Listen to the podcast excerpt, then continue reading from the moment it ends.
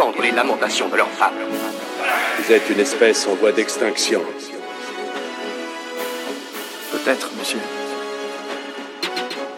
Mais on n'y est pas encore.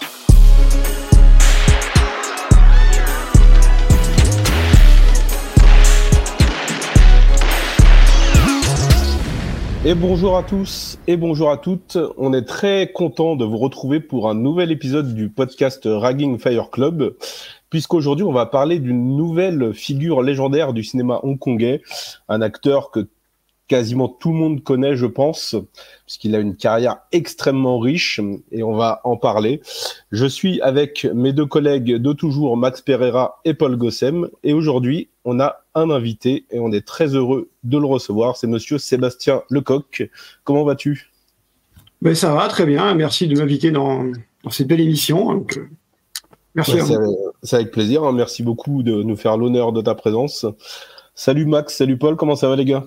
Salut les gars, bah écoutez, euh, ravi d'être là, ravi de recevoir Seb euh, et, puis de faire une émission avec vous sur un, un personnage bah, que tout le monde connaît sans vraiment le connaître, donc ça va être sympa de pouvoir en parler. bah Seb, tu, tu, tu, tu, te présentes un petit peu pour les gens qui qui sauraient pas qui tu es? Ouais, bien sûr. Ben, euh, donc moi, ben, voilà, Sébastien Lecoq, comme l'a dit euh, Nathan. Donc moi là, j'ai euh, beaucoup regardé le film hongkongais et puis j'ai euh, beaucoup euh, circulé un peu dans le milieu. J'ai commencé par écrire des critiques pour HK Mania notamment. Et puis là, dernièrement, j'ai sorti un livre sur Ringo Lam, donc Ringo Lam l'incendiaire, qui est sorti chez aux éditions Hardvark. Donc les éditions Hardvark qui avaient déjà sorti le, le polar de, Mar de livre de Marvin Montes sur le, le cinéma d'action hongkongais en général voilà, moi j'ai plus concentré sur, euh, sur Ringo Lam, qui est un metteur en scène que je suis depuis euh, depuis très longtemps en fait. Et voilà, c'est un peu la, la le livre, c'était la concrétisation de plusieurs années, plusieurs décennies même de, de, de recherche et de d'amour, on va dire, pour pour pour Ringo. Donc voilà, là maintenant le livre est sorti, donc c'est plutôt cool. J'ai eu des, des bons retours, je suis content de ce que j'ai fait. Donc, euh, donc voilà, en gros, je suis un, un fan de polar hongkongais qui a passé le cap pour euh, écrire un livre sur des polars hongkongais. Et tu, euh, tu participes aussi à certains podcasts, hein, il me semble. Ouais, ouais, je participe au podcast. Bon, là, du coup, ça n'a rien à voir avec, euh, euh, Simon Conguet, mais le podcast Nick Fury sur Discordia. C'est-à-dire qu'on analyse toute la filmographie de Nicolas Cage, donc tous ses films, de ses débuts jusqu'à la fin. Et donc, ben, comme il tourne toujours, ben, je pense qu'on n'est pas prêt de s'arrêter parce qu'il tourne plus que nous n'enregistre. Donc, voilà, toujours des nouveaux films euh, sur lesquels on peut discuter. Et donc, voilà, il y a des liens que Nick a tourné avec, euh, avec John Woo. Donc, euh, voilà, surf, tout ça. Donc, voilà, Hong Kong est jamais, est jamais très loin de ce que je fais. Alors bien entendu, tout cela est vivement conseillé. Hein. On rappelle que hein, le livre sur Ringo, qui est sorti chez Hardvar, qui est un super bouquin, euh, bah il est toujours dispo. Donc euh, on vous conseille pour ceux qui ne l'ont pas encore de vous le procurer. Et alors ça faisait longtemps qu'on parlait de faire une émission avec Sébastien, et, euh, Sébastien nous a dit bah moi j'aimerais bien faire une émission sur Ching Fui On. Alors euh, bah on va parler de Ching Fui On.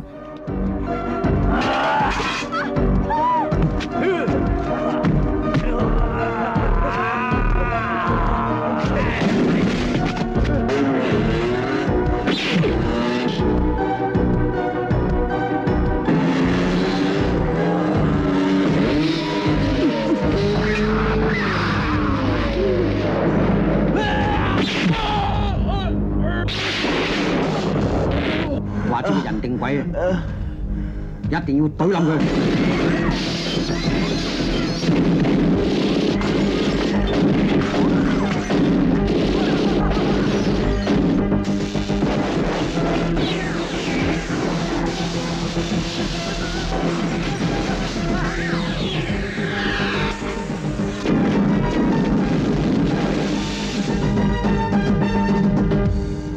Ah, tu fouillonnes la, la, la, la gueule la plus célèbre du power hongkongais pour moi. Voilà, comme disait Paul, c'est un gars que tout le monde, tout le monde connaît sans connaître, parce que bon, les gens qui, qui ont regardé les films hongkongais ont forcément l'ont déjà vu. Cette espèce de, de, de, grande carcasse là, euh, qui voit toujours les méchants dans les polars. Mmh. Et voilà, c'était l'occasion de parler un peu de lui, euh, plus en détail, d'apprendre un peu à connaître. Alors, les filmographies très très longues. Alors c'est c'est quelqu'un qui a une filmographie euh, ouais à presque 300 300 crédits hein, qui a souvent qui a eu pratiquement jamais de premier rôle hein, qui a souvent joué les méchants de service mais qui a une filmo longue comme le bras qui a joué dans plein de films importants. On va essayer de revenir sur euh, bah, ce qui nous semble important et puis on va se concentrer euh, sur aussi un film après on vous parlera du film dans lequel il tient le premier rôle. Enfin voilà un peu comment va se dérouler le comment va se dérouler l'émission. Vous connaissez le Raging Fire Club, ça part un peu toujours dans tous les sens, donc on va, on n'a pas de plan précis. Hein. Euh, alors, bah, est-ce que tu peux, bah, est-ce que tu peux nous présenter un peu, un peu ce bonhomme, nous dire qui c'est, euh, euh comment il a commencé, voilà, enfin, nous présenter Tim Foy On pour ceux qui, qui le connaissent pas, et puis pour nous aussi, on va apprendre plein de trucs, ça, j'en suis sûr. Alors, bah, Ching euh, moi, quand je présente, je dis toujours c'est le, le méchant le plus, le plus célèbre du polar du polar hongkongais. Donc c'est un mec euh, qui a vraiment une gueule un peu une gueule qu'on n'oublie pas quoi, un, visage buriné, il était très, il était très grand, il dépassait tout le monde d'une demi-tête voire d'une tête dans, dans les films. Et en fait, dès que tu le vois, tu sais que tu sais que c'est le méchant quoi, vu qu'il a fait un peu que sa carrière euh, sur ça. Et euh, moi c'est quelqu'un qui a qui a suivi tout mon apprentissage du, du ciment hongkongais, parce que voilà, on commence avec les grands, les John les Soyak, les Ringolam, Shogun Fat et compagnie. Et lui, il était, tout le temps là dans l'ombre. Et à la je me suis dit, putain, mais qui c'est ce, qui c'est ce gars qui est tout le temps là, euh, qui joue les méchants, euh, qui tue, qui tue des, des, des, hommes, des femmes, des enfants sans, sans, sans euh, pareillement, en fait, c'est quelqu'un qui est toujours là qui joue les méchants. Et moi, ça m'a intéressé parce que j'aime bien un peu ces figures un peu de l'ombre comme ça, qui sont là, que, qu'on connaît pas trop, mais qui ont des parcours et des, des films intéressantes. Et donc Shin Fluan, c'est vraiment un peu le, le, le, le, modèle de ça en fait, l'acteur qui a participé énormément à la, renommée du cinéma hongkongais sans être une star pour autant.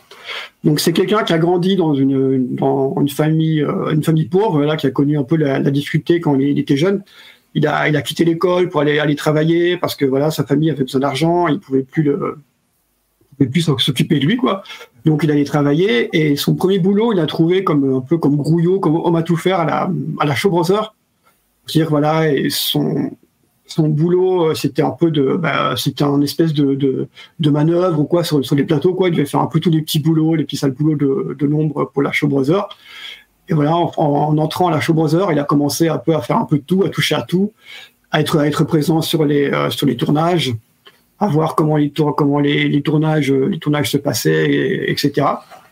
Donc après, après ça, il, a, il y a eu quelques, quelques zones d'ombre parce que voilà, c'est quelqu'un qui, qui, avait beaucoup d'amis, qui, a grandi dans, dans, la rue, qui avait beaucoup d'amis, un peu dans pas dans pas dans, dans les dans les triades, mais un peu dans, dans les gangs, dans les, les petits gangs de, rue comme ça hongkongais.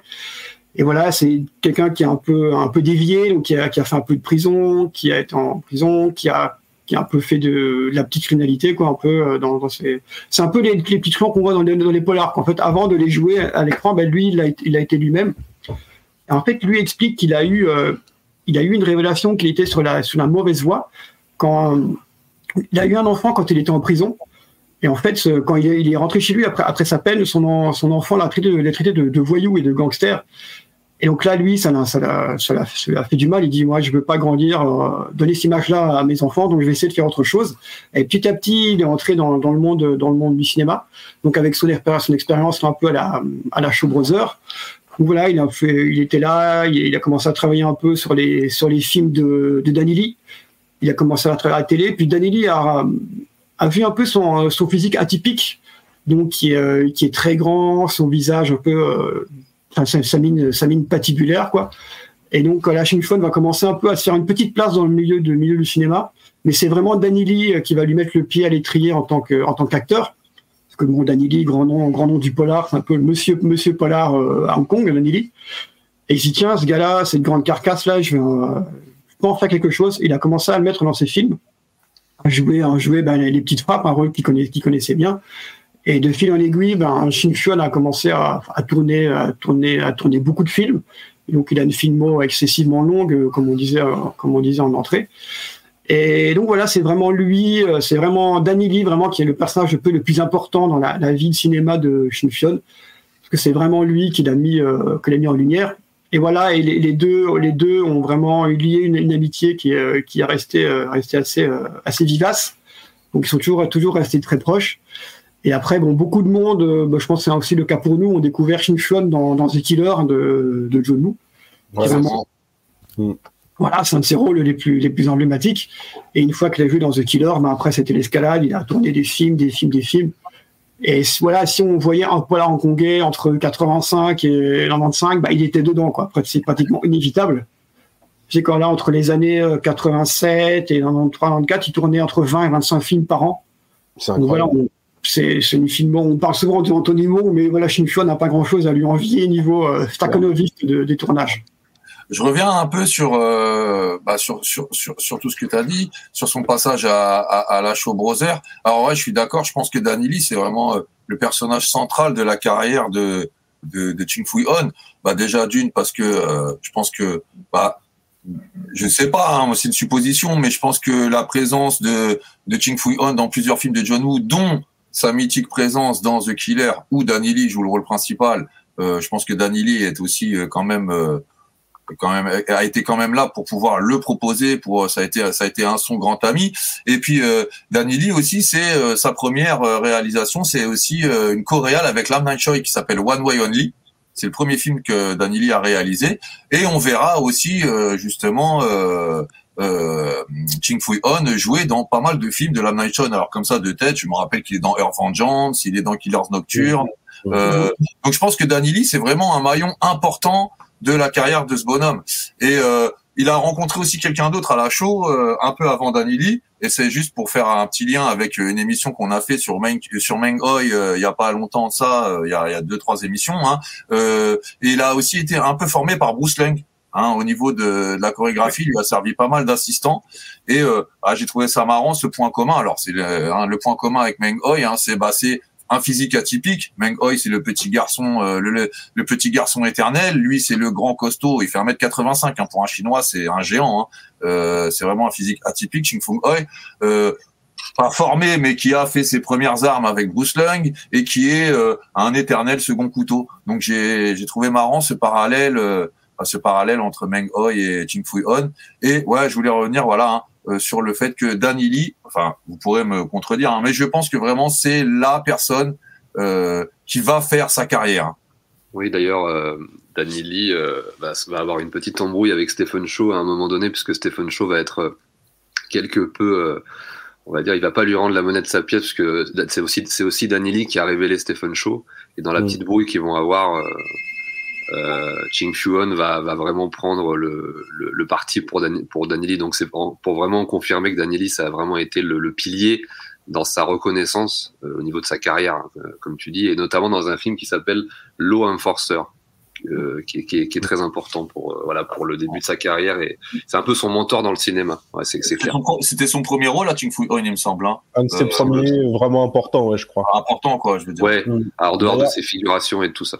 D'ailleurs, il, pa il, paraît que sur le tournage, ils étaient un peu frités avec Danny Lee parce qu'il faisait, euh, il faisait un petit peu n'importe quoi. Je crois qu'il a, il bousillé une voiture. euh, bon, un peu sans faire exprès, sans faire vraiment attention. Et il y avait quelques petites frictions entre Danny Lee euh, et, euh, lui sur le tournage. Mais au final, ça, ça a donné un film plutôt sympa. Hein. Je l'ai revu il y a quelques mois, c'est assez efficace.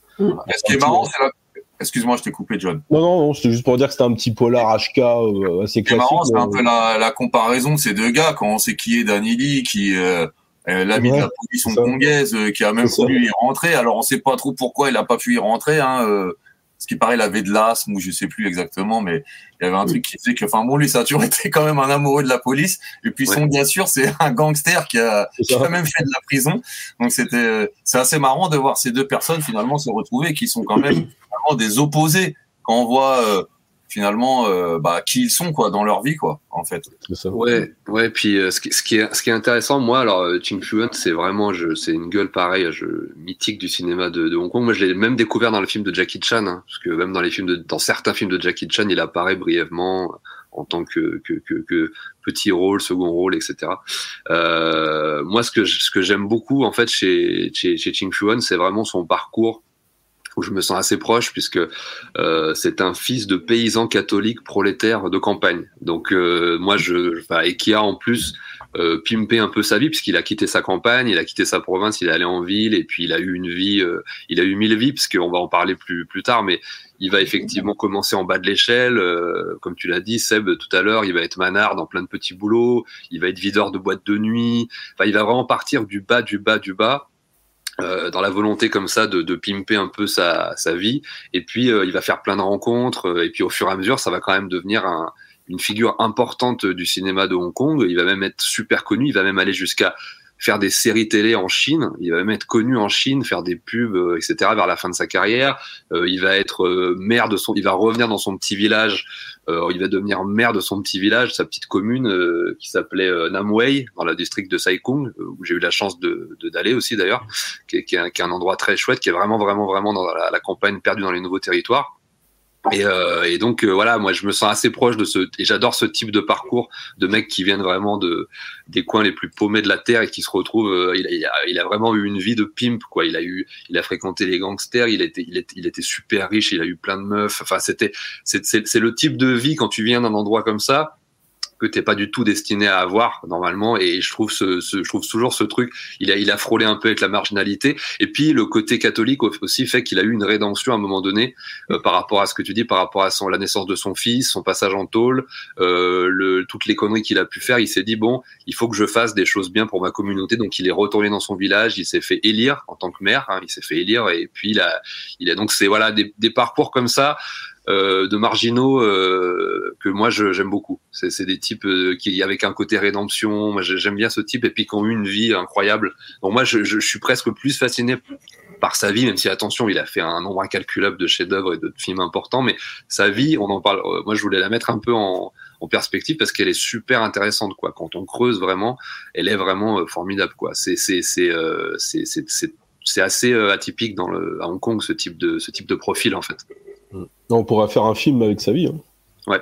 Parce que c'est vraiment Ouais, c'est- c'est euh, vrai, c'est- incroyable. c'est- c'est- il a vraiment, il a vraiment un, un parcours de, de rédemption, un parcours très cinématographique en fait. C'est vraiment, euh, c'est un peu l'histoire de, de, de ce film hongkongais, la Story of a Discharged Prisoner. Mais c'est en fait, c'est un peu ça quoi. C'est quelqu'un qui a vraiment, qui a fait de la prison, qui a, euh, c'est un criminel, qu'on va, on va dire les choses, et puis qui est sorti de là, qui a réussi à s'en sortir pour qu'il ait une vie un peu, une vie plus grande que la vie quoi quelque part. C'est quelqu'un qui, euh, qui c'est quelqu'un qui avait, qui avait beaucoup de gouailles aussi, donc qui arrivait à s'en sortir par la, par la tchatch, tout ça. Et c'est un peu comme ça qu'il a réussi aussi à convaincre, convaincre Danili, qui a, qui a, Danili a été, a été euh, charmé par, le, par la personne plus que par le comédien, parce qu'il n'était pas comédien à la base. Donc il a vu ce personnage-là, il a dit, lui, on va faire quelque chose. Parce que voilà, il avait, il avait ses dégaines, ses façons de parler aussi, qui est assez particulière. un, un vécu quoi. Il avait. il Voilà, c'est ça. C'est ça comme, je vais reprendre l'expression de, je sais plus quel comédien a dit, c'est un, c'est un, un mec, tu lui mets une veste en cuir, un flingue, euh, ton personnage, il est, ton personnage, il est là, quoi. Donc, lui, c'est, c'est, c'est, c'est le personnage. Et ce qui est marrant aussi pour dire avec cette histoire avec, euh, d'amitié avec, avec Danili, c'est que c'est un peu la même histoire entre, entre Danili et, euh, donc Ringolam et, et Namine, parce que Namine a fait de la prison aussi, pareil. Et c'est que Danili était très, très, très, très proche de, de Ringolam et de son frère.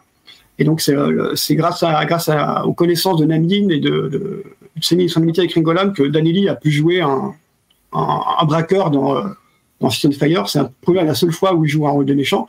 Ouais, c'est vrai. encore une fois, là, où il y, a- il y a des parcours comme ça qui se, qui se croisent euh, entre l'amitié de, de Danili, le, le super flic, avec des, des gens qui ont frôlé la, enfin, qui étaient des criminels, parce que bon, Namine a fait de la prison aussi.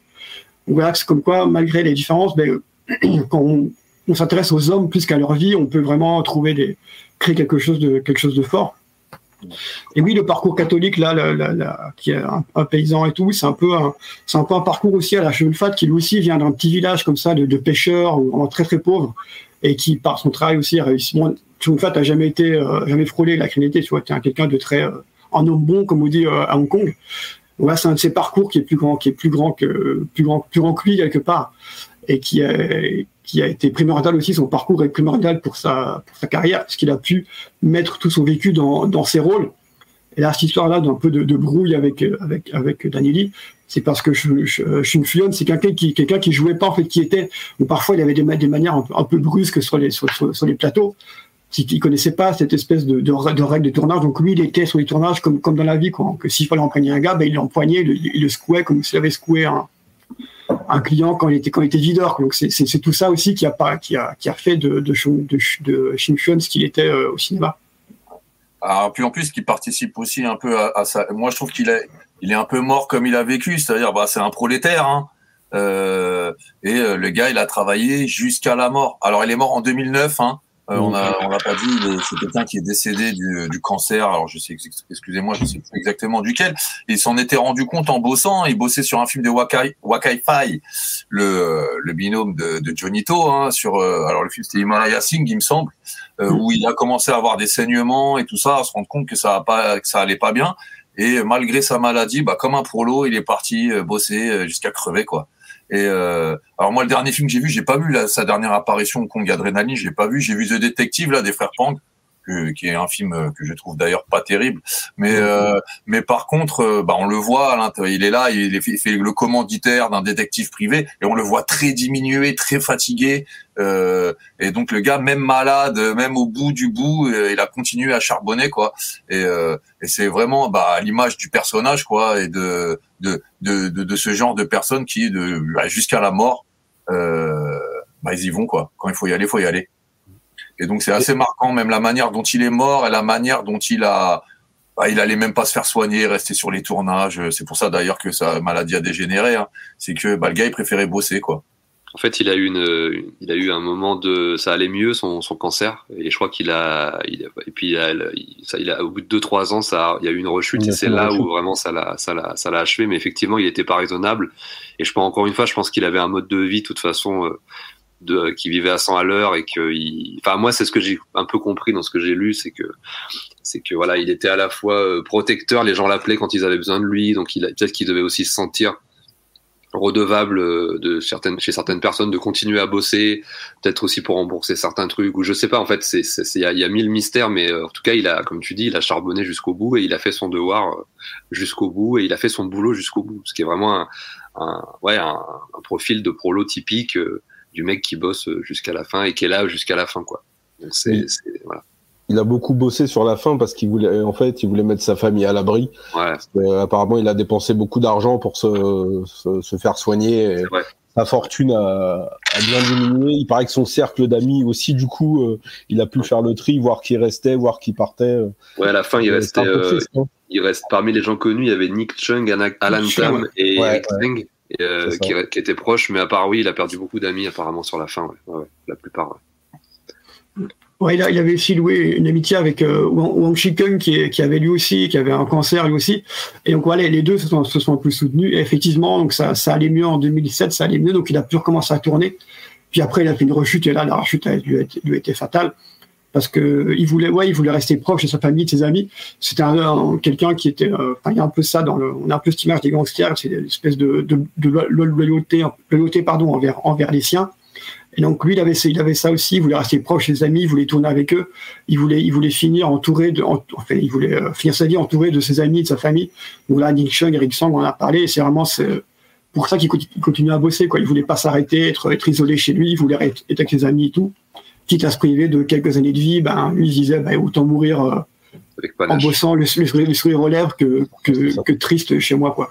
Ouais. Voilà, ça fait aussi partie du personnage, de ce côté un peu, un peu excentrique. C'était un, un homme de, un homme de bande aussi. Il avait sa bande d'amis.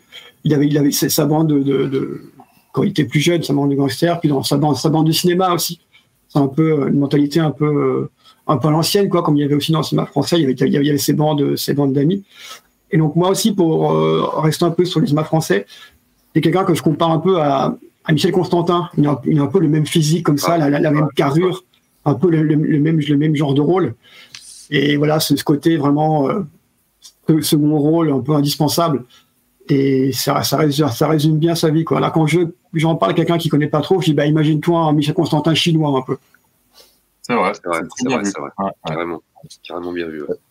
Alors cette grande carrière est longue et euh, fructueuse carrière. euh, comment on l'attaque? De quoi on parle? Euh, Est-ce qu'il y a des, des, des films sur lesquels vous voulez qu'on s'arrête? Euh, Moi, c'est comme vous voulez. Bah, je pense qu'on on pourrait euh, peut-être parler directement de son, euh, son premier vrai, euh, son film où il tient le, le premier rôle pour la première fois peut-être, qui est édité justement euh, en sortie physique en Blu-ray chez 88 films. Si ça vous va, hein. Il n'y a pas de problème. Ouais, ouais, très bien. Bah, il s'agit de The Blue Jean Monster, qui est sorti en 91, hein, si je dis pas de bêtises. et qui, est une comédie d'action euh, un peu fantastique puisqu'il va incarner rien de moins qu'un flic mort-vivant. Il se fait tuer pendant son service et il revient à la vie. Il va essayer de boucler son enquête en tout en, cachant le fait bah, qu'il euh, c'est un zombie quoi. Alors, euh, je pense qu'on peut on peut dire que ça nous fait penser à Flic ou Zombie euh, qui était Ah, c'est sorti clair. en 88. c'est- Je me demande si été, directement. c'est ça, ça a été un peu inspiré, peut-être, je pense que voilà. Mais en tout cas, c'est un film très très sympa. Bah, c'est son premier vrai grand rôle où vraiment c'est lui le rôle, c'est lui la, la tête d'affiche. C'est un film qui est très très fun. Euh, Je pense qu'on est à peu près tous euh, tous les trois d'accord sur sur les qualités du film. Bah, c'est un film euh, qui ra- représente typiquement le cinéma hongkongais de cette époque-là, quoi. Avec toutes ces ruptures de ton, tous ces mélanges de l'action, de la comédie, euh, du fantastique, des histoires abracadabrantesques. euh, voilà, c'est une série B euh, complètement touffue, euh, super fun, euh, qui pète pas plus haut que son cul, mais qui propose, euh, qui t'offre, euh, qui te donne ce qu'elle vient, te- ce qu'elle t'a proposé. Donc euh, c'est vraiment bien. Il y a des sacrées scènes. Alors c'est le chorégraphe, c'est Philippe Coq, hein, donc. Euh, Philippe Coq d'ailleurs que il y a- plein de passages à faire hein, parce que dans ce film-là on a Philippe Coq, on a Gloria Yip, euh, donc euh, pareil je parlais tout à l'heure de Lam Night Choi, c'est des gens qui ont beaucoup travaillé avec Lam Night Choi, donc pareil il y a, y a- plein de points à faire, c'est un peu aussi toute, toute cette équipe-là hein, qui, qui, qui se retrouve qui se retrouve sur ce film-là. Philippe Coq par exemple là comme ça de tête, hein, bah euh, comme The Cat, bah dedans t'as Gloria Yip, t'as Philippe Coq, c'est lui qui fait les chorégraphies. Là quand même dans dans The Boujin Monster t'as des sacrées scènes de poursuite. euh, euh, c'est plutôt pas mal, pas, mal foutu du tout. Euh, moi, j'ai passé un très bon moment. Je l'avais pas vu, donc je remercie Seb. Euh, nous avait proposé de, de de regarder ce film pour préparer cette émission. Moi, je l'avais je l'avais jamais vu.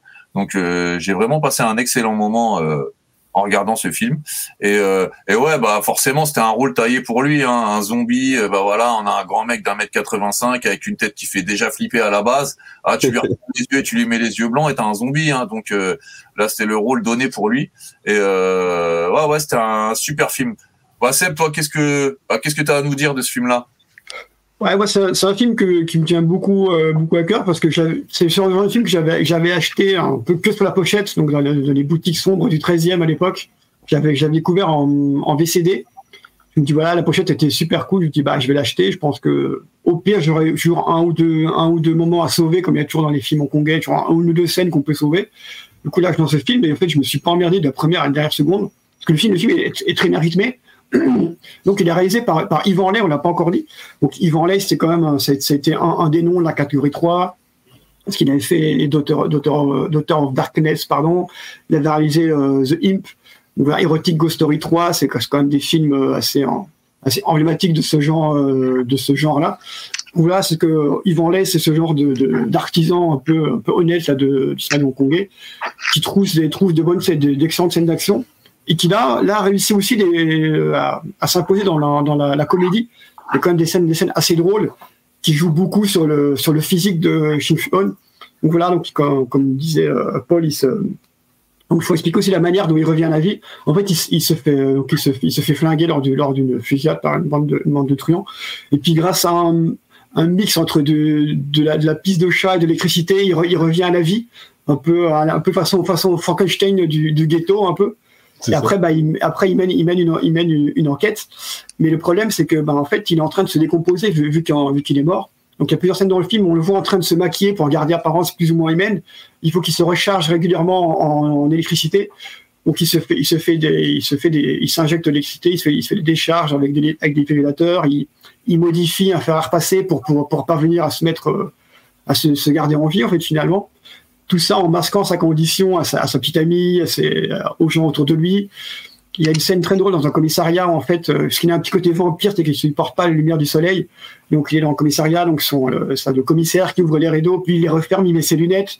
Puis chaque fois, il faut qu'il joue comme ça avec, euh, avec ce côté. Il y a un côté comédie qui est vraiment assez poussé dans le film, mais qui est aussi euh, très. euh, donc ce rythme de comédie est vraiment tranché net par des, par des scènes d'action qui sont euh, quand même, quand même assez, euh, assez brutales, assez euh, montées de façon assez, assez sèche.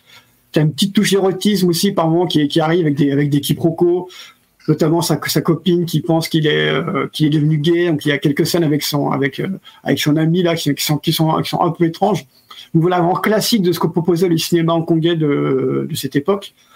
Et moi je pense que moi j'ai- j'aime beaucoup ce film parce que je pense que c'est un, c'est un film qui a qui même s'il parle d'un mort vivant, c'est un film qui a beaucoup de vie en fait, qui a, il y a beaucoup de rythme. C'est un film qu'on sent, qu'on sent honnête, qu'on qu'on s'en fait avec vraiment avec euh, avec, passion. Et donc, euh, moi, c'est un film que je conseille souvent des gens. Me dit, ouais, un petit film hongkongais et tout, bah, je propose celui-là. Donc, comme j'ai fait un peu, donc ça me, ça me ravit qu'il ait trouvé le film, le film très, très cool. Parce que oui, c'est vraiment un, un, de ces films qui a, qui a participé un peu à, à faire du film du cinéma hongkongais euh, ce qu'il est. Donc, c'est pas un chef-d'œuvre, vous n'entendez pas un chef-d'œuvre immense du cinéma hongkongais, mais c'est ces films-là, les films un peu de, de Ligue 2, mais qui sont, qui sont réjouissants à voir, qui permettent à des gens de travailler voilà, Philippe Kwok, Yvan Lay, euh, tout le casting est quand même à, l'avenant. Et voilà, c'est un peu le moment de gloire de Shin Fuon où il montre que c'est un acteur qui peut briller dans, dans, le comique, qui peut briller dans le drame aussi, qui peut briller dans la, dans, dans l'action. C'est un rôle qui, euh, même si c'est un peu pompé sur, euh, sur un dead hit, donc flic aux zombies, il, apporte ce truc en plus, ce côté, ce côté humoristique, ce côté humain aussi au personnage. Parce que malgré son, visage assez patibulaire, c'est quelqu'un auquel on s'attache rapidement. Donc dans le film, il montre ça, ce côté côté très humain qui pouvait, qui pouvait sortir, euh, sortir de lui. Et voilà, euh, si on m'avait dit que le film sortirait un jour en Blu-ray, je n'aurais pas cru, mais finalement, euh, donc là, il, va sortir là, dans une, belle édition en plus. On va le travail de Etienne Film qui sort pas mal de choses assez, intéressantes et surtout du travail de, qualité. Donc ouais, c'est un film que c'est un petit film comme ça qu'on a tous, qu'on aime particulièrement. Et moi, celui-là en fait, en fait, en fait clairement partie. C'est marrant parce que euh, Yvan Lé, qui, comme tu as dit, qui est un réalisateur un peu emblématique de la de la 4-3, euh, bah, là, il frise toujours avec. Hein, on a quand même des trucs toujours limite, limite. Hein, comme tu as dit, on a des, des scènes d'action très goresques, on a des trucs un peu scabreux. Euh, euh, ouais, ça, le truc des nouilles là, moi ça me tue. ça m'a tué, moi. Ça m'a tué, c'est excellent. Quand il bouffe les nouilles et que ça sort de son ventre et que les autres l'autre le bouffent. on a plein d'idées bien dégueu, mais on reste dans un truc qui se tient. Alors, il a joué dans quelques 4-3. Euh, hein, euh, excusez-moi, Tim Fouillon, hein, il a joué dans Ebola Syndrome. Il a fait Vengeance. Je sais d'ailleurs, je sais pas s'il est catégorisé 4-3 Vengeance de la même chose. Il me semble que si, ouais semble que si. Euh, mais c'est quelqu'un qui a pas trop, qui s'est pas trop euh, investi dans ce, dans cette catégorie-là. Hein. On l'a pas trop retrouvé euh, dans ce genre de film. Donc c'est marrant. Mais là, on est voilà, c'est ce que tu, ce que je, te rejoins là vraiment. Si quelqu'un veut voir ce que c'était qu'un un film d'artisan hongkongais, un film d'exploitation complètement fou, complètement décomplexé de cette grande époque, The Blue Jean Monster en est un très bon exemple. Max, qu'est-ce que t'en penses toi bah, Moi, je vais, je vais, ouais, je vais donner quelques. Vous avez dit plein de trucs, mais je vais essayer d'apporter quelques trucs que vous avez pas dit. Le, le film est, est, produit par la Golden Harvest, faut quand même euh, le, le, rappeler. Et, euh, et en fait, l'actrice qui joue sa femme, au moins une actrice que j'adore, qui s'appelle Pauline Wong, euh, que, je, que je surkiffe vraiment tant par sa beauté que par sa qualité vraiment d'actrice. C'est une très bonne actrice. Et donc, elle jouait aussi dans Air Vengeance de, ouais, de Armagno. c'était elle qui avait le, c'était elle ah, qui. La même chose, Air Vengeance. Euh, pardon, oui, de, excuse-moi, de Damon Joy. Euh, et donc c'est c'est le personnage principal qui se venge, voilà. Donc c'est c'est interprété par Pauline Wong, donc actrice euh, carrément magnifique. Et ce qui est intéressant en fait dans Blue Jean, dans Blue Monster par rapport au choix de, de Ching Fuan, c'est que le film en fait le titre en VO c'est euh, Zhongkui Anjin. Donc Zhongkui en fait c'est un dieu euh, chinois protecteur qui est posé sur les portes en fait en Chine et dans le monde chinois en général. Euh, c'est un dieu protecteur en fait de la Chine. Et en fait, pour la, la petite légende, c'est que c'était un, un c'était un homme qui ressemblait à un démon et il était tellement laid que quand il a passé le, le concours euh, impérial, en fait, on l'a, il s'est fait recaler et il est, pris de, de, de, désarroi absolu. Il s'est suicidé sur les marches du palais impérial et, euh, et l'empereur lui aurait donné le titre à, titre posthume en fait. Tellement il était, euh, il, c'était un mec surdoué mais qui avait une tête de démon. Et donc d'où le choix de et, et, et, et, pareil à la fin du film. À la fin du film, le Blue Jean Monster, en fait, son père, sa femme lui dit euh, bon, euh, tu as bien, tu, as, tu, une vie un peu malheureuse sur terre, mais tu auras une vie, euh, tu auras ton vrai rôle en enfer de Dieu protecteur et tout. Elle lui dit ça à la fin du film, et en fait, c'est un peu comme une espèce de réactualisation moderne, préquelle du dieu donc euh, Zhonghui euh, chinois une réadaptation parce que en fait euh, il faisait beaucoup à Hong Kong à cette époque-là il reprenait un peu des mythes et il les réactualisait dans le monde contemporain. Et donc en fait à la fin ça nous dit et à la fin si vous vous rappelez bien le dernier panneau quand il y a le générique on voit en fait la tête de, de Xing posée avec le flingue comme ça sur la peinture une peinture de, de, de de Zhonghui, donc de, du, dieu protecteur chinois, qui ira ensuite en enfer et le dieu des enfers lui dira tu, tu, seras le dieu protecteur, voilà, tu combattras les démons. C'est un, un mec qui a une apparence de démon et qui combat les démons qui combat en fait pour le bien, mais qui a une apparence de démon. D'où la, la relation avec le personnage, l'acteur aussi, qui est, qui, est, qui, est, qui est bien vu. Et, euh, et puis voilà, c'est une figure qui sera beaucoup utilisée dans l'exorcisme taoïste, euh, dans plein plein plein d'écoles comme ça, dont on a déjà parlé, euh, l'exorcisme taoïste dans notre épisode 2 hein, sur la, la Ghost Kung Fu Comédie. On vous invite à le, à le revoir. Et puis euh, donc voilà, c'est c'est le, le moi outre le, le, le côté euh, effectivement culturel là que j'ai un peu énoncé et, et, au niveau des racines, c'est vrai que c'est un film que moi j'avais vu il y a très longtemps et que j'avais euh, beaucoup aimé à l'époque, mais qui m'a un petit peu déçu là en le revoyant parce que je m'attendais à un peu plus de violence. Et en fait, le film est très comédie. Et euh, j'avais oublié euh, à quel point il était comédie à l'époque. Moi, quand je, quand je l'avais vu à l'époque, j'avais j'avais j'avais surkiffé. Là, je me souvenais pas qu'il y avait autant de. Je m'attendais en fait dans ma tête à plus de scènes de de de, de à la, à la, à la gosse kung fu quoi un peu plus d'horreur un peu plus de, de, de, de, sang un peu plus de trucs alors ça on, en, on y retrouve quand même pas mal et il y a plein de trucs bien et, et Chuan est parfait. Le duo Pauline Wong Chim Chuan et tout. Mais j'avais oublié le côté comédie. Et presque un peu comédie même de, de mœurs un peu enfin comédie de de couple en fait. Parce qu'en fait il y a beaucoup de quiproquos entre le couple. C'est un film qui parle de ça en fait. C'est une comédie de j'ai pas le terme en fait exact euh, comédie de couple il doit y avoir un terme pour ça.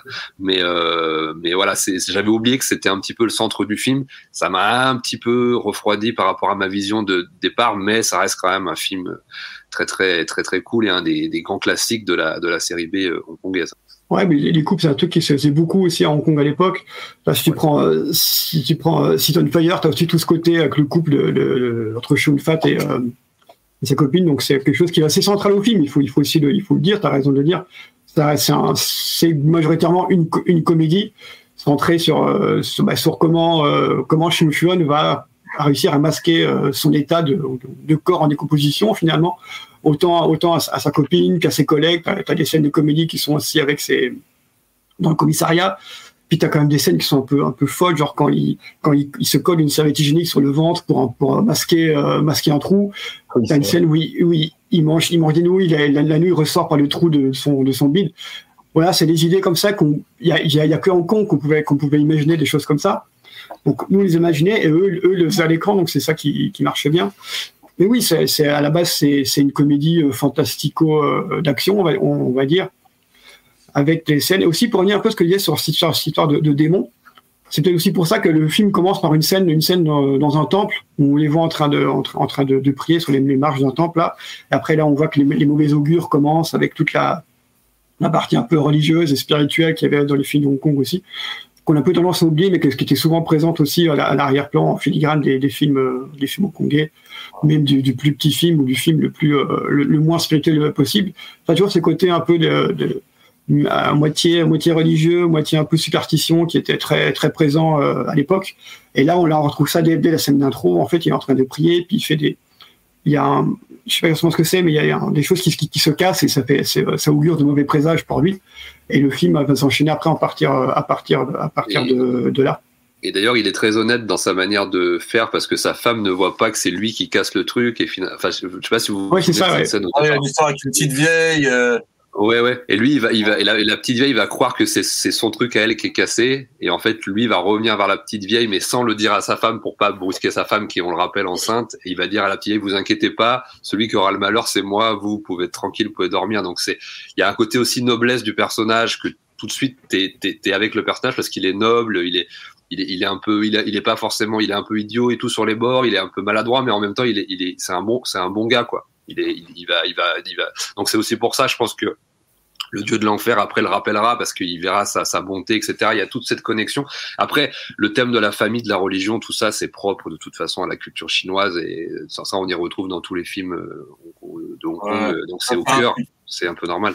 Ouais, c'est un substrat que nous, on voit moins en tant qu'occidentaux. On regarde pas les films de la même manière, mais que les Chinois, eux, ils ont une autre réception de ces films. Hein. Donc, bien entendu, c'est des films de divertissement et tout. Mais souvent, on a remarqué en, en fouillant un petit peu qu'il y avait plein de films que que bah qu'on n'avait pas compris comme euh, les Chinois l'auraient compris. Hein. Bah, Max qui, a, qui, est marié à une femme chinoise, euh, euh, ben, elle lui explique souvent pas mal de trucs que nous, on n'avait pas vu dans. D'ailleurs, j'aurais bien voulu le voir avec elle. Celui-là, je l'ai malheureusement pas vu avec elle, mais je pense qu'elle m'aurait expliqué plein de trucs parce qu'elle est vachement là-dedans dans l'ésotérisme, le- les trucs un peu comme ça. Elle, elle, elle, elle- est pas forcément religieuse, mais elle est un peu spirituelle. Enfin, elle, aime bien ce type de trucs et elle m'aurait apporté des, des réponses par rapport justement à le fait de casser le truc. Elle m'aurait dit et parce que je, je vois aussi que le film blasphème pas mal de trucs. Euh, le dire la, la, la serviette hygiénique sur les plaies. Il y a, y a plein de trucs. Je pense qu'il y a plein de trucs du tabou chinois aussi qui doivent être dits Peut-être que là, elle aurait bondi, elle m'aurait dit ah ce truc-là, c'est inc- c'est incroyable qu'ils aient dit ça, machin. Je pense que ça aurait été intéressant. Il faudrait que je le revoie avec elle en fait. Je pense qu'elle me, elle me ramènerait encore plus de de pistes et de visions et de manières de voir. Parce qu'effectivement, eux, ils le voient d'une autre manière. Des fois, il y a des films, quand nous, on voit, on se dit, putain, mais c'est complètement con. Alors qu'en fait, pour eux, c'est un truc Mm. qui les, soit les fait super marrer, soit un truc complètement logique à leur, euh, à leur culture. Euh, et en même temps, ils jouent avec ça. Ce qu'elle constate beaucoup, c'est que quand elle voit un film de Hong Kong, elle se dit, euh, ouais, ils, vont quand même assez loin. Euh, ils parlent de trucs que, nous, on parle plus vraiment aujourd'hui, mais à l'époque, dans le, tab- dans les, dans le, même dans la culture chinoise profonde, à Hong Kong, ils se permettaient des trucs, euh, des trucs qu'ils qu'ils disaient pas, mais il y avait des trucs où ils se permettaient des trucs quand même assez, euh, même au niveau de la religion, au niveau de plein de trucs. Et donc euh, c'est toujours intéressant aussi de, de ça. On le rappelle euh, toujours euh, euh, qu'on on voit les films, ces films d'une certaine manière avec nos, nos yeux à nous, mais que parfois aussi il faut aussi le. C'est intéressant de le voir avec les yeux des concernés, des gens pour qui ça a été fait et par qui ça a été fait. C'est aussi, c'est encore plus intéressant en fait. Ah, du coup, ça rajoute pas mal, pas mal de, de background à l'histoire, euh, effectivement. Moi, j'ai vu aussi un petit, un petit aperçu de ça quand j'avais fait mon livre. Parce qu'en fait, Ringolam, c'est quelqu'un pareil qui était très spirituel. Ça se voit pas forcément dans, dans ses films quand nous, on les regarde. Mais si on prend, par exemple, euh, Wild Search, là aussi, on voit qu'il y, a- ce côté-là. Si on prend tous les films, tous les, les passages dans, le, dans, les, dans les nouveaux territoires qui sont assez, assez axés sur la, sur la, la tradition et, euh, toutes ces choses-là qui sont vraiment propres à la culture chinoise que nous, on peut pas, on peut pas percevoir, mais qui qui sont, euh, qui sont présents. Et il y a souvent ces petites scènes où ils, euh, font, ils font des, ils font des prières ou ce genre de choses. Nous, on voit ça comme un truc euh, un peu, passe-partout, mais qui est, qui est assez, assez important pour les, euh, dans les cultures chinoises et qui revient beaucoup dans, beaucoup dans, dans, dans les films. Il y a sur ces scènes, on voit des, des hôtels avec des, des bâtons d'encens comme ça qui sont, euh, qui sont plantés. Et aussi, ben, ils font beaucoup ça aussi euh, donc sur, les, les tournages même, donc pour protéger un peu le tournage, ils font un peu des, des bénédictions comme ça à base, à base d'encens et de- d'offrandes. Bon, je- je- j'utilise peut-être les mauvais termes parce que je les connais pas, mais je sais que c'est un truc qu'ils font souvent euh, sur les Oui. tournages même. mais même euh, même pas forcément que sur les tournages. Même euh, moi j'ai bossé un peu à la télé à la TVB au tout début. Il y a ça aussi. Ils font un, en fait c'est un rituel qu'ils font. Ils, en fait ils découpent un cochon ils distribuent les morceaux et puis après ils, ils prient tous ensemble. Ça c'est un truc qui se fait même pour tout type d'événement en fait important. Voilà c'est- vraiment un truc euh, culturel quoi Alors, euh, Chung Fui On, bon, qui a joué donc dans quelques films fantastiques, dans quelques films avec euh, avec euh, des sous-textes euh, spirituels ou traditionnels, mais là, quand même, vachement joué le gangster. le polar ouais. Euh, le polar ouais, alors, son rôle emblématique, je pense que la plupart de nos auditeurs connaissent, bien entendu, c'est celui de The Killer, où il fait l'antagoniste principal euh, de Danny Lee, hein, où il a marqué, je pense, les, les, les esprits vraiment à partir de, à partir de ce moment-là. Bon, bah, The Killer, on, va- on peut revenir dessus. Hein, chef-d'œuvre de John Woo, moi, préfère, personnellement, c'est mon préféré du bonhomme. Euh, euh, où euh, donc là il a un vrai rôle hein, parce que par exemple il joue dans le syndicat du crime euh, Chung Fui On mais il fait il fait figure de figurant il est derrière le boss euh, Ouais, c'est ça. je suis même pas sûr qu'il parle hein euh, je suis dans le 2 dans le 2 il parle je crois dans le deux, il parle ouais ouais je crois qu'il a deux trois répliques ouais. D'accord. Euh, mais dans The Killer, il a le rôle du grand méchant. Euh, alors on va le voir dans chaque fois qu'il y a un film de prison. euh, alors dans Prison on Fire, bien entendu, je pense que tu Mm. vas nous en parler, Seb. Hein. Euh, Il joue, mais je pense par exemple à des même des comédies comme The Magic Crystal. Bah il y a une scène de prison dedans. Euh, bah il est là, il est là. Hein. Euh, alors Magic Crystal, comédie de Hong Jin, il me semble. Hein. Euh, Ouais. Très sympathique et très mal fichu. C'est sympa. Mais c'est ouais, c'est un avec, peu des sacrées, bordel. avec des sacrées scènes de baston quand même. Franchement, vrai. euh, il y a, il y, il y, a des- il y, a des- il y, a des- il y, a des- il y a des beaux morceaux. Euh, alors ce Ching, euh, ce Ching Fuan gangster, Seb, qu'est-ce que tu peux nous en dire? Ben, voilà, moi, c'est vraiment c'est le, le gangster du film du, du polar hongkongais, comme je disais en intro. Si on a vu, on, on a vu cinq polars hongkongais dans sa vie, forcément, forcément, on, on l'a vu dedans. Parce qu'il est, il est dans, il est dans, dans les gros classiques, évidemment. On le voit dans, On voit dans des trucs genre Tiger on the Beat, dans les, dans les On Fire, on le voit dans, The Killer, comme tu disais. Et euh, pour moi, c'est euh, c'est vraiment. The Killer, c'est là, là où beaucoup. Il a, il a vraiment explosé aux yeux, aux yeux de tous. Parce qu'il a, il a un vrai rôle, il fait pas seulement que, que buter des gens et, euh, et, juste apparaître en, en tant que silhouette. Là, il a vraiment un rôle qu'il il peut un peu développer en, antagoniste de Shun Fat. Donc Shun Fat qui est toujours un peu le, le, le, beau gosse Simon Kongé, il est là, très, très classe, très, très beau, qui, qui, qui, est, qui est assez grand aussi, Shun Fat d'ailleurs, c'est important de signaler. Donc il fallait quelqu'un qui a une carrure pour pouvoir vraiment euh, s'opposer à lui.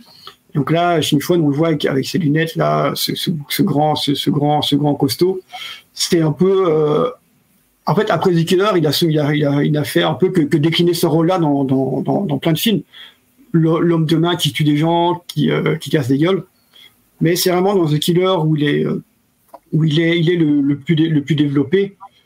Et c'est probablement aussi grâce à, grâce à, à Danny Lee aussi qui, qui, qui, a, qui, l'a- qui l'a poussé euh, à ce que, à que John Woo le, le, le prenne dans le film et lui donne un rôle qui est quand même assez. assez c'est un, un de ses plus grands rôles secondaires finalement, c'est dans celui-là. Et c'est après le Killer, il va aussi que sa carrière va vraiment commencer à tourner et tourner énormément de films. Je crois en 89, il va tourner 23, 20, 24 films, ce genre, de choses. Donc après, il va être énormément demandé pour. euh, c'est aussi, aussi un. C'est à la fois une bénédiction et une malédiction parce qu'il va, il va toujours euh, être coincé un peu dans ce rôle de refaire toujours le, le, même rôle.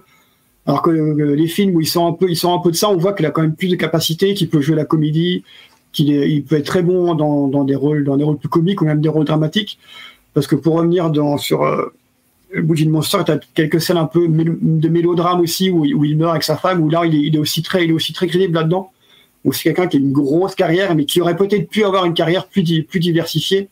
Mais son rôle dans The Killer a été tellement marquant pour, beaucoup de monde. Parce que The Killer, The Killer est marquant pour beaucoup de monde. C'est, un des trois, quatre films qui a, qui a vraiment, euh, vraiment parlé à des gens. C'est grâce à ce film-là que beaucoup de gens sont devenus fans de Simon Kongé. Et forcément, bah, Shin Fuan, il, il est aussi, il est aussi pour quelque chose. Bien sûr, il y a Shun Fat, il y a John Woo, tout ça, mais Shin Fuan aussi, il a participé à faire de, de- The Killer ce qu'est, ce qu'est, euh, ce qu'est, The- ce qu'est The, The Killer. Et aussi, voilà, je reviens aussi sur cet, antagonisme entre les deux. Alors que dans, dans, le, dans, le, dans, la, dans la vraie vie, c'est quand des gens qui sont assez proches, ils, ont, ils sont de grande taille les deux, ils viennent d'un milieu, un milieu pauvre tous les deux, de, de la, la campagne hongkongaise.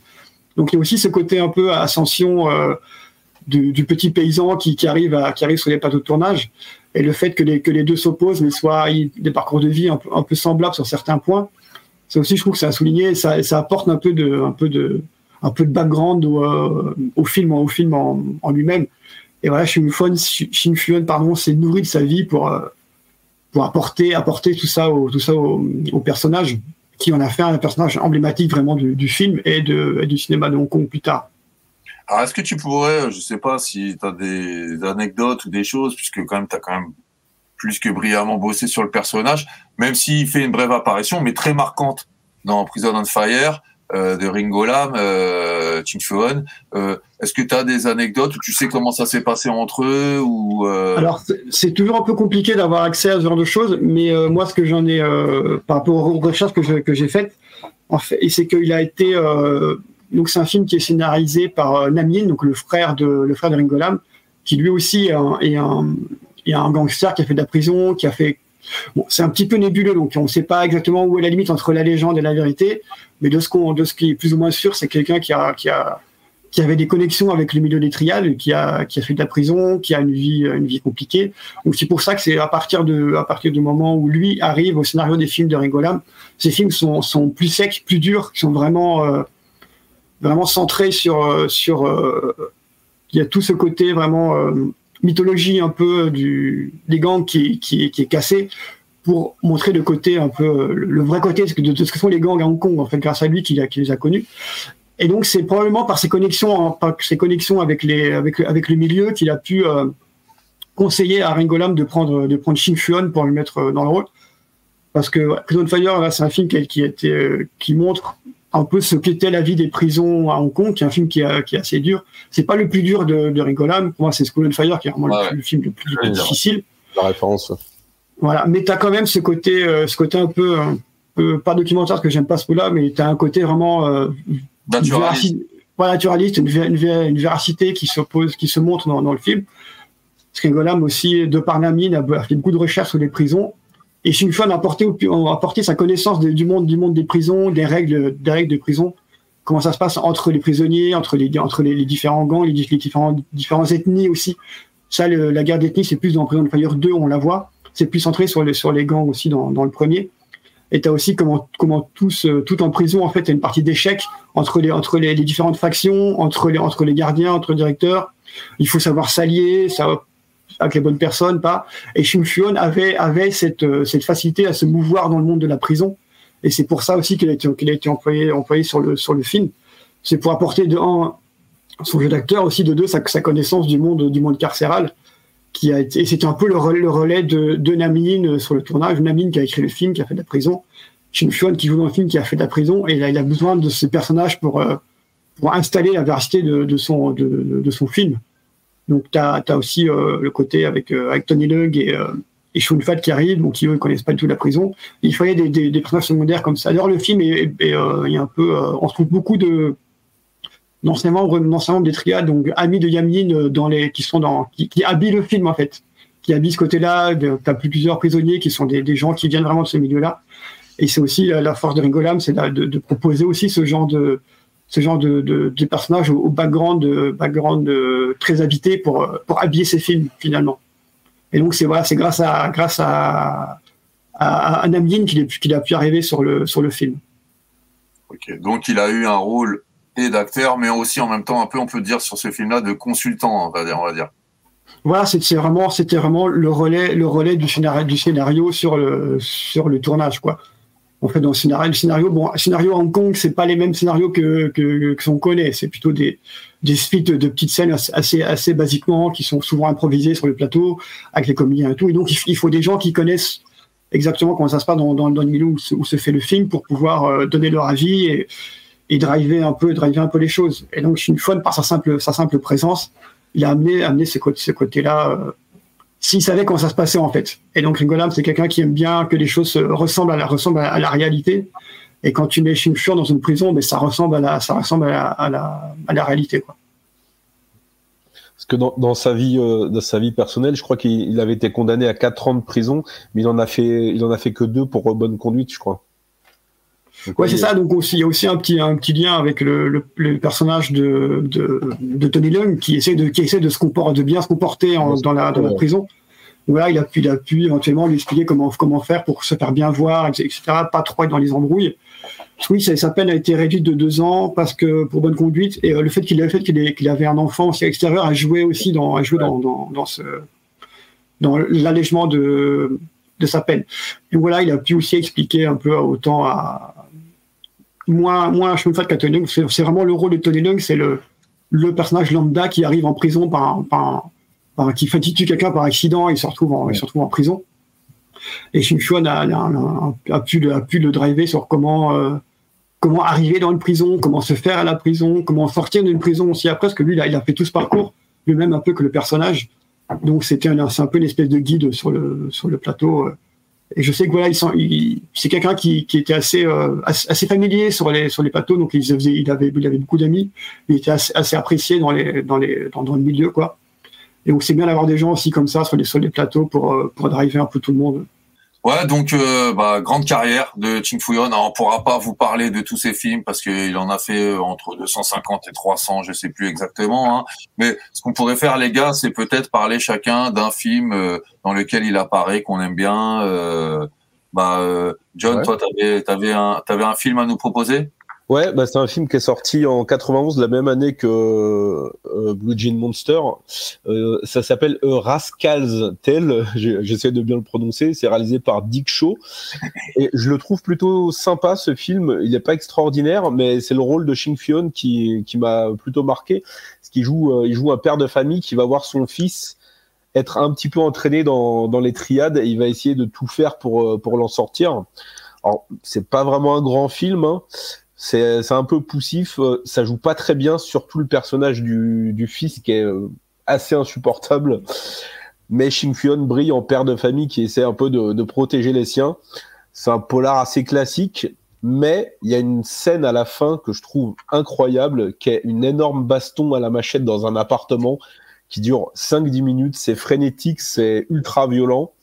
Euh, Il y a un assez bon casting puisqu'on retrouve Carrie Hung qui va jouer la femme de, de Shin Fionn. On a Ken Lo euh, qui va jouer un homme de main, euh, un gangster. On a Michael Mew aussi. On a euh, Sylvia Cheng.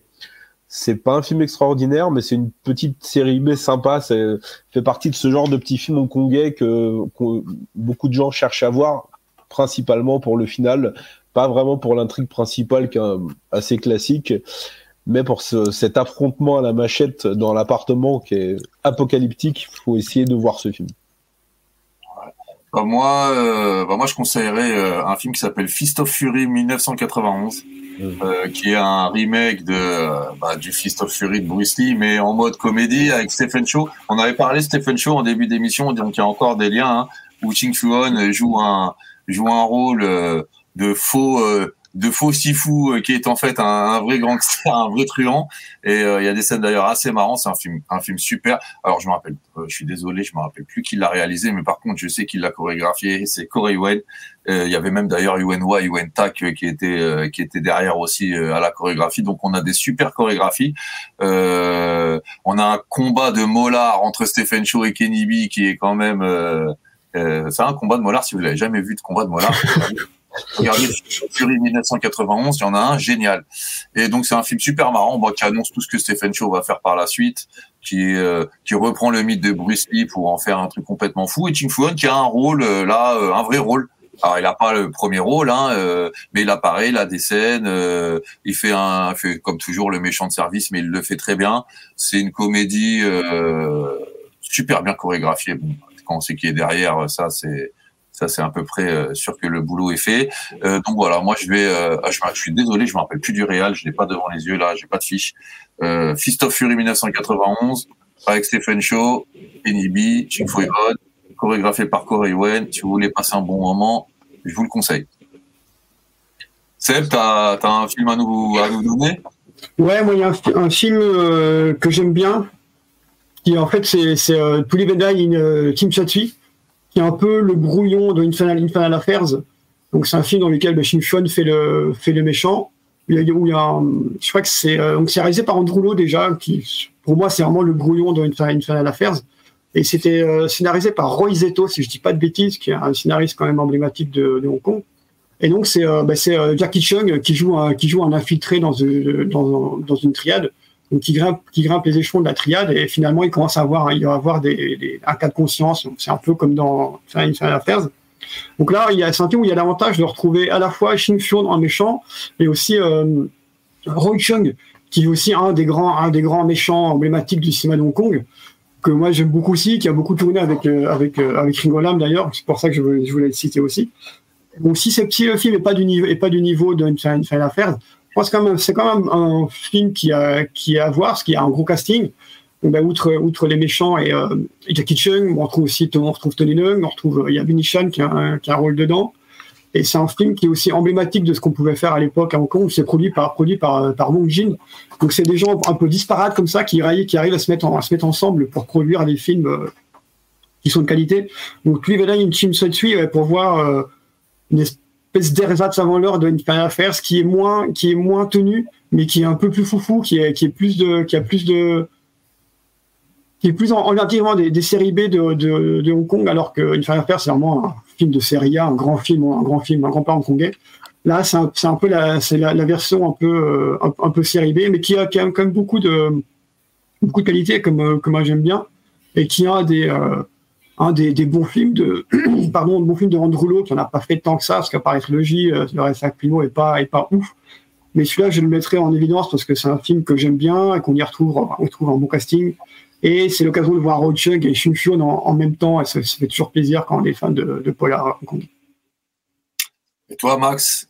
Ouais, effect... enfin juste effectivement sur ce que tu disais, Sébastien, ça on l'a pas rappelé, mais euh, il faisait effectivement partie des quatre grands méchants du cinéma de Hong Kong avec Roy Chung, Tommy Wong et William Ho. C'était vraiment les quatre, euh, les quatre gueules mythiques, les quatre méchants emblématiques. Voilà, c'est juste pour rappeler ça un peu pour pour les auditeurs. Euh, ben moi, je vais conseiller un film alors là où il va avoir un rôle de gentil.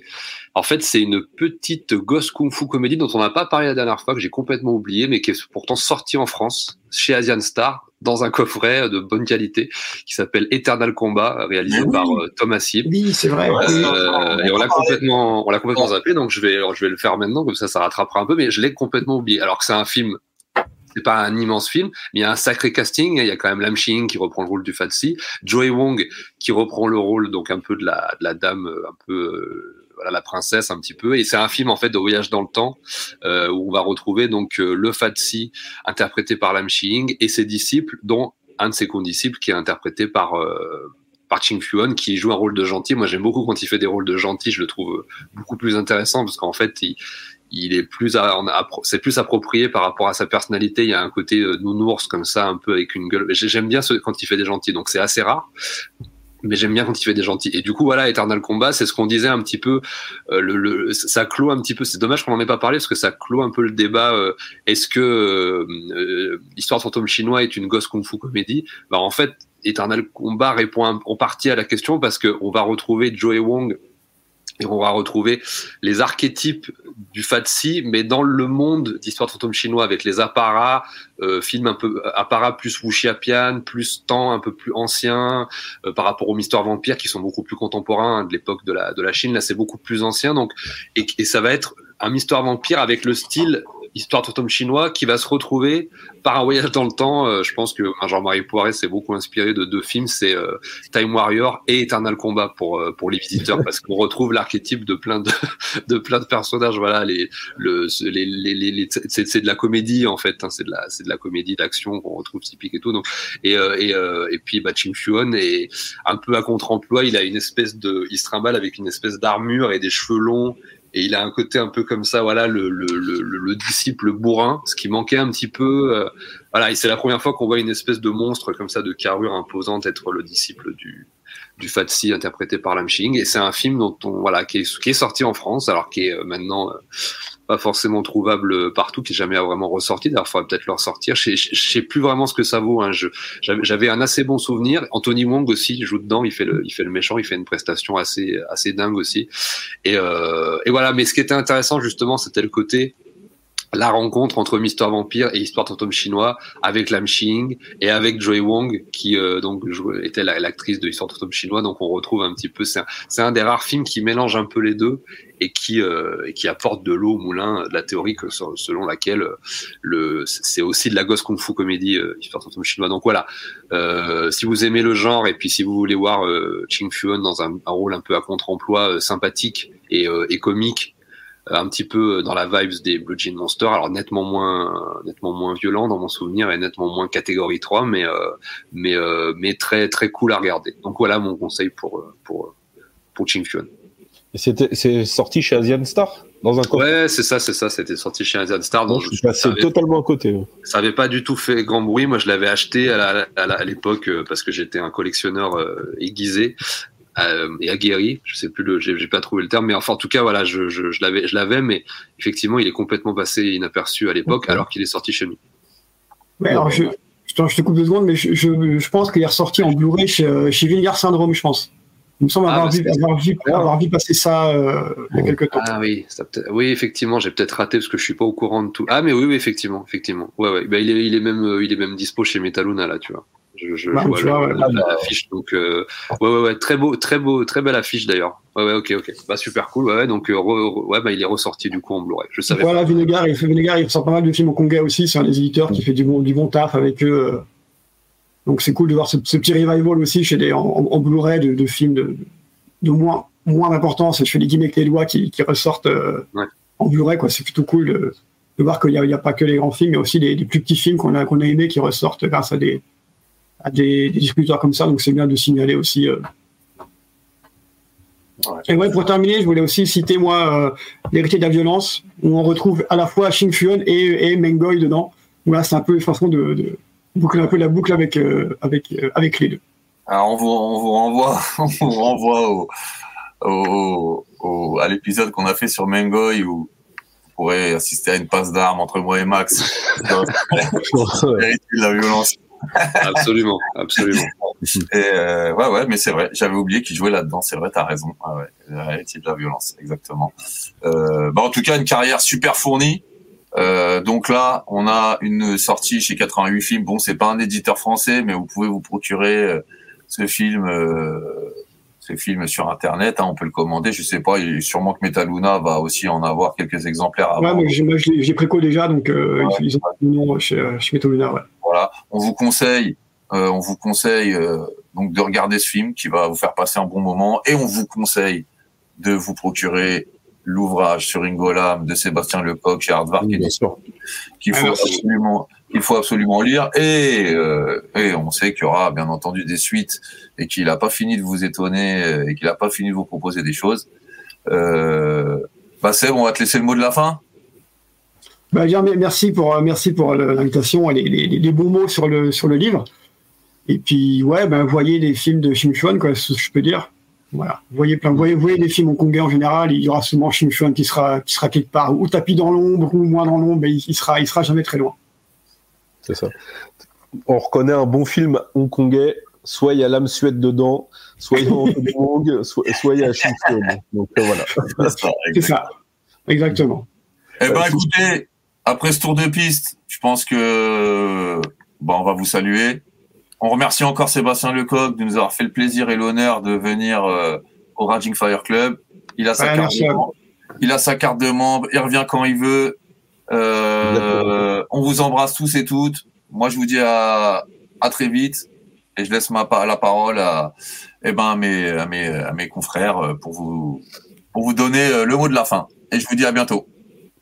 Bah, pareillement, c'est un plaisir d'enregistrer sur ce, grand monsieur, cette légende du, cinéma hongkongais.